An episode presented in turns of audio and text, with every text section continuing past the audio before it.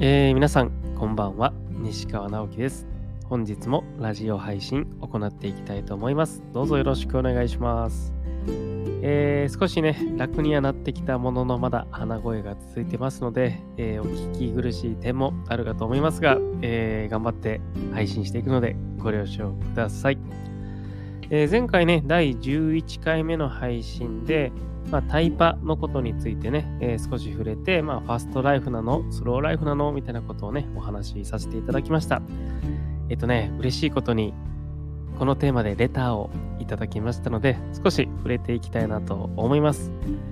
えー、ファストライフとスローライフについて、ここ数年私にとってずっと一つのテーマです。どちらも経験して悩んだりしてちょうどいいバランスがいいなというところに思いは落ち着いていろんな人の生き方に思いを馳せたりして。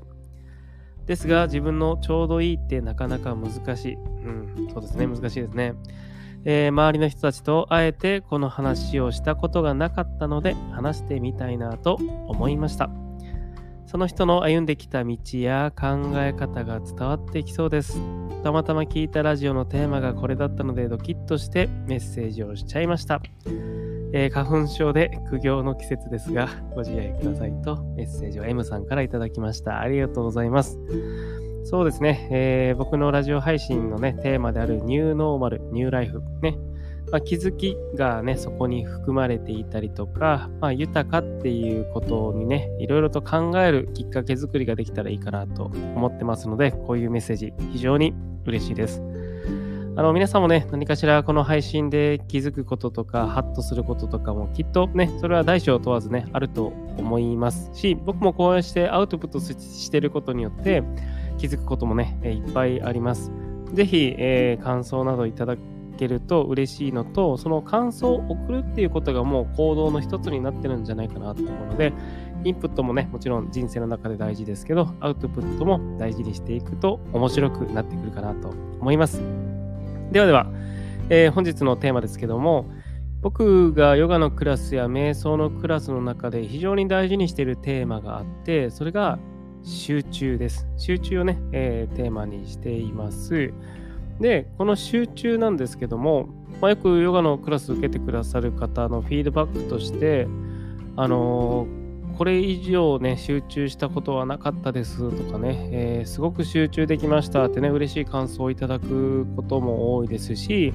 まあ、集中するの私苦手なんですとかね、まあ、注意散漫になってしまうんですっていうようなお声もいただくことがあります。で、まあそういう時に僕がいつも話すのは、僕たち人間は注意散漫がデフォルトなんですっていうことをお伝えしています。でデフォルトっていうのはまあそれが正常な状態。なのでよくね私集中できないんですとかね、えー、集中が苦手なんですって方はもうその状態のことをネガティブに捉えてると思うんですね。だからそのネガティブから抜け出したいと思うんですけども僕たちの、まあ、脳は集中が散漫状態。つまり注意散漫であることが通常運転なので別にそれが悪いってわけじゃないっていうのを知っておくだけで少し整理ができるんじゃないかなと思ってそれをテーマにしてみようかなと思います。例えば、まあ、集中を要するね、まあ、ヨガも含めてですけど作業をしている時に、まあ、ついつい他のことに気を取られてしまうことってあると思うんです。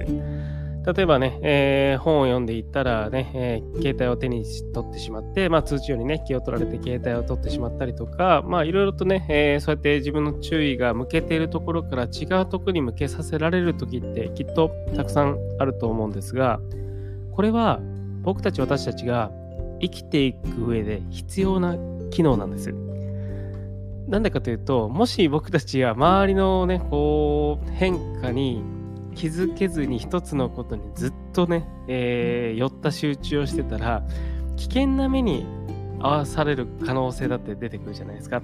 もし道を歩いてて、もう一点集中で前前を歩いてたら、まあ車にひかれるかもしれないし、何かにつまずいて転ぶかもしれないじゃないですか。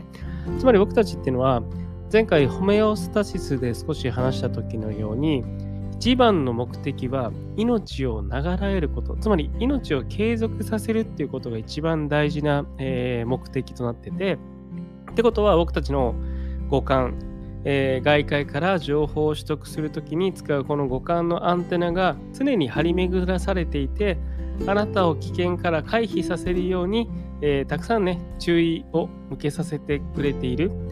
つまり言い方を変えると注意散漫になっていることが通常運転なのでこのことをなんだろう悲観的であったりとかダメなことって捉えるのはまああまり良くないのかなって思います。それは僕たちの機能なのでで、えー、まあ、ヨガや、まあ、瞑想も含めて、まあ、普段の日常生活においても集中をここではこういう表現しますよ束ねて使うっていうことをすれば効率が上がったりとか生産性が上がるってことが言われています。ねえー、集中して仕事すれば、ね、作業効率も上がって、まあ、なんだろうお金をたくさん稼げたりとか、まあ、評価がされたりとかじゃあ集中して遊べば時間を忘れて楽しい経験ができたりとか集中して誰かの話を聞いたらそこで育めるものがあったりとか集中してご飯を食べたらそのご,、ね、ご飯の味本来の味をしっかりと味わうことができたりとかすると思うんです。でもそれが注意があちらこちらに向きながらやると、まあ、それに効率が悪くなるっていうのは出てくると思うんですでもやっぱりこんだけ現代社会の中ではその効率重視、ね、前回のタイパーの話じゃないですけど、効率重視で求められることもきっと多いので、まあ、このね、えー、デフォルトにさらに拍車がかかって、あちらこちらに注意向いてしまうというね、注意散漫すぎる状態っていうのは、えー、あるとは思います。とはいえ、まあ、注意散漫であることは別におかしなことではないよってことをちょっとね、頭の隅に置いといてほしいなと思います。でもそんな中、えー、先ほど伝えたように集中を束ねて使うことによって例えばできなかったことができるようになったり見えなかったものが見えるようになったり、ね、そういうことが起こるっていうのが集中の面白いからくりなんじゃないかなと僕は思ってます。えー、ヨガの観点で言うと昔のね聖人リアーサっていう方がヨガとは集中であるともうね断言してるぐらい、えー、集中を大事にされていました。そして僕もね、もちろんその影響もあってですけども、まあ自分の体験も含めて、ヨガとは集中であるとね、えーヨギーニという雑誌でね、ずっとエッセイの連載をさせていただいておりましたが、そちらでもね、ヨガとは集中であるっていうのをね、テーマに一度、えー、書いたことがありますが、それほどヨガとは集中を鍛錬していくものだと僕は捉えています。なので、えー、話を戻しますが、集中できないよ、ね、私、注意散漫なんですって思われている方は、それはまずは通常モードだと思ってもらって、ヨガのね、トレーニングだったりとか、瞑想を何度も何度もやることによって、まるで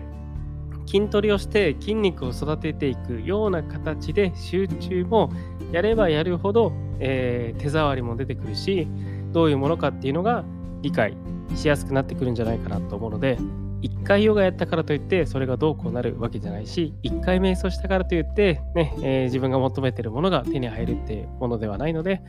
まあ、前回のねホメオスタシスの話じゃないですけども少しずつ少しずつ、えー、自分の中に浸透させていくように行っていくと集中ってものは、えー、体得できるものだと僕は考えています。